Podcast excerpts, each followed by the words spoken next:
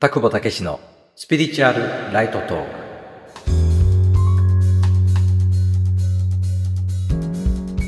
田久保武です。このラジオは心理ど真ん中のスピリチュアル情報を日常に生かすためのヒントをお届けしています。今日のテーマは注意深くあれということについてお話します。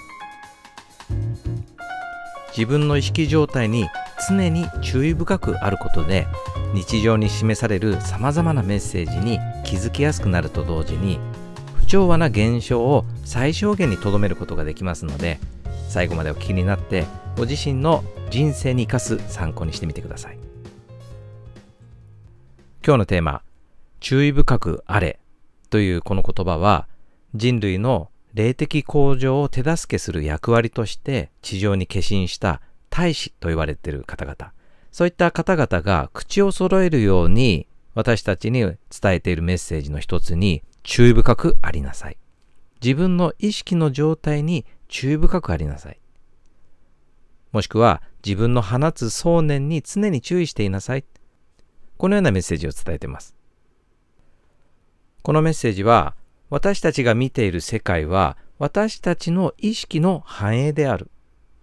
自分の波動の反映なんだと。波動に不調和があれば、その不調和な波動が現象として現れる。その法則に基づいたメッセージです。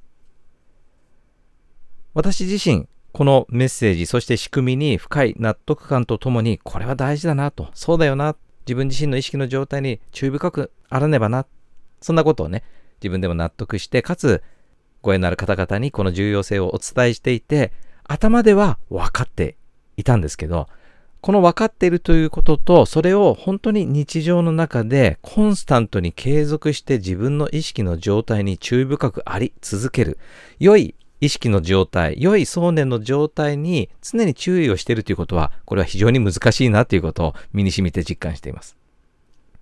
そしてある時事件が起きました。この事件は、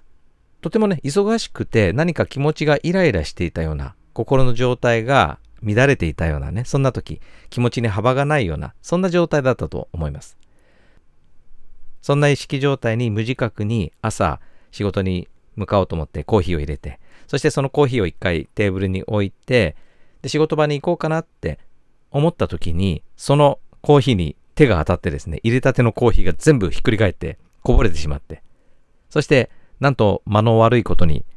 ちょうどですね、そのコーヒーがこぼれた方向に、私の娘が座ってる椅子があったんですけど、その椅子にですね、娘が買ったばかりの冬物のコートをかかってたんですね。買ったばかりのコートに全部そのコーヒーが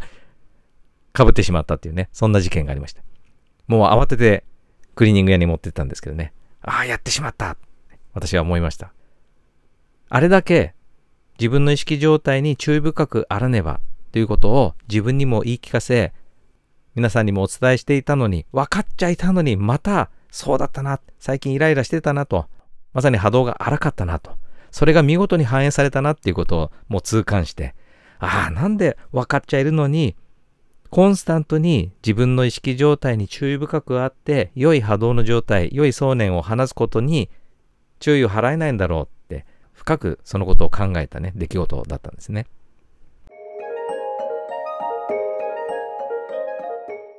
その時にどうしたら自分の意識状態に注意深くあれるか考えたんですけど、その時にね、パッとひらめいたのが、あ、これって自動車のスピードメーターみたいなものを自分に実装すればいいじゃないかっていうことをひらめいたんです。自動車の運転をされる方は法定速度を守るために、時々運転中にスピードメーターをチラッ、チラッと見ますよね。基本的には前を向いて運転に集中するんですけども、その運転の途中にチラッとチェックをして、もし法定速度よりも出過ぎていたなっていうことに気づいたら、もうその気づいた段階でアクセルを緩めるということを無意識にやってると思います。車はなぜ一定の速度を保つことができるかというと、スピードメーターのフィードバックがあるからだなと。そういうふうに思ったんですね。あ、これだと。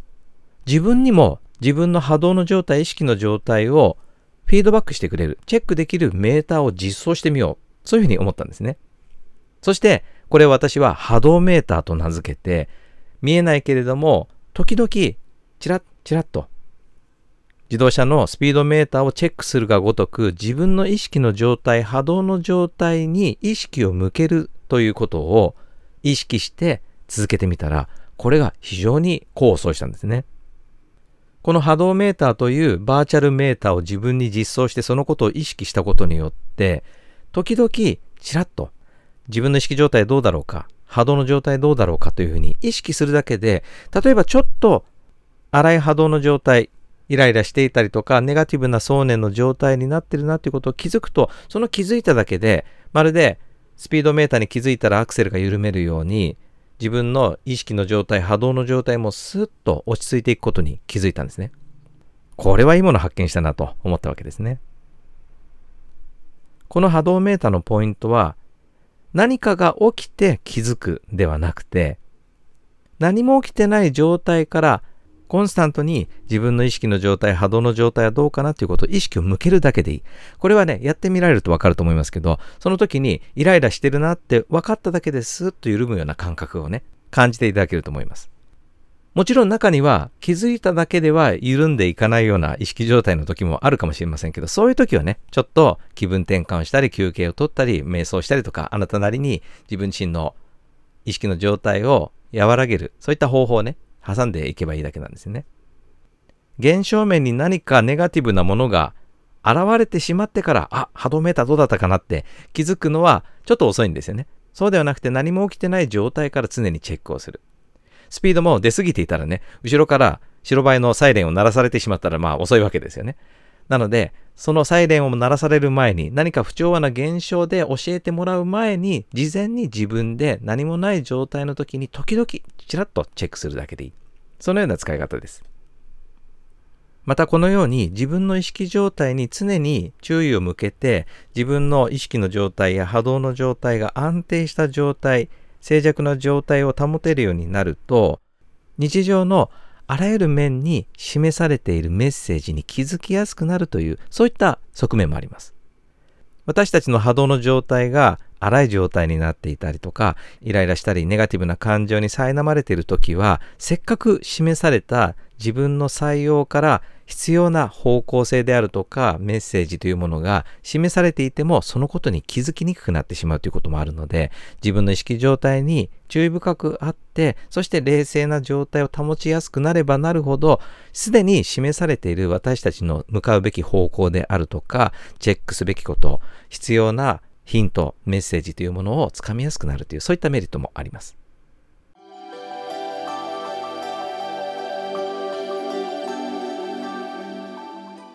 このことを発見したときは、私は自分の意識状態をコンスタントにチェックして、そしておそらく今までだったら現象に不調和なものが映って初めて自分の意識状態に気づいて、そしてああ、やっちまったというふうな後悔を知ってしまったようなことがだいぶ軽減されたんじゃないかなっていうふうに実感がありました。しかし人間は悲しいかな忘れてしまう生き物で、特に人間というものは肉体に備わった知覚器官、つまり五感というものを通してそこに焦点が合っているので、その五感で感知できない見えない世界の作用に対してはついまた忘れてしまうということがあるんですね。この波動メーターの存在すらもやっぱり忘れてしまうということがあるわけです。当然忘れてしまっていたらスピードメーターを見ないで車を運転するような感じでね、つい出過ぎてしまって、そして出過ぎてしまったことをお知らせする現象が起きてしまうということになって、あ、せっかくいい波動メーターというものを自分に実装したはずだったのに、そもそも波動メーターがついてることを忘れてしまった、やってしまったということがね、そういうふうに後悔してしまうようなことに直面したりもしていきます。この時どうするか。これは最近のラジオの放送でもお伝えした腕立て伏せ1回理論、腹筋1回理論を当てはめるんですね。こうやって、ああ、忘れてしまったって一瞬後悔して、スピードメーターでチェックしなかったがために起きてしまったね、様々な不調和な現象に直面して、一瞬は後悔してしまうかもしれないけど、でもこれでまた波動メーターをチェックすることを定着することに一歩近づいたんだなってね、そういうふうに捉えることをお勧めします。実は私もね、あります。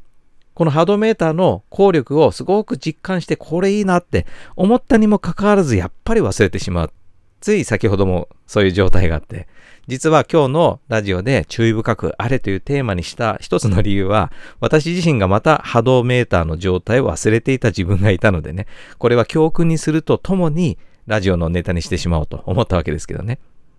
しかしこれは確実に腕立て伏せや腹筋の1回と同じように私が自分の意識状態に注意深くあるということをしっかりとコンスタントに定着させることにつながっていくっていうことは間違いありませんのでこの理論を知ってそれでも忘れてしまうということを繰り返しながら定着させるプロセスなんだという理解もしておいてください。今日のお話は以上です。参考になりましたらいいねやコメントでお伝えください。私の運営する CT ピークでは霊的真理の学びに本格的に取り組むきっかけにしていただければという思いで2023年8月の10日から約1週間サマーキャンペーンとして対象サービスを特別割引でご提供しています。このサービスの中には私タクボとの個人セッションが含まれる各種講座もあります。これら各種サービスへの取り組みがあなたの根性の使命魂の目的を果たすことそして全体の計画の成就にその一端を担うことにお役に立てれば幸いです。詳細はメルマガや CT ピークホームページでご案内しております。ご興味がありましたら概要欄からチェックしていただきお得な機会をどうぞご利用ください。またスピリチュアル精神世界ジャンルの疑問質問なども受け付けておりますのでどうぞお気軽にお寄せください。それでは次回の放送をお楽しみに。ありがとうございました。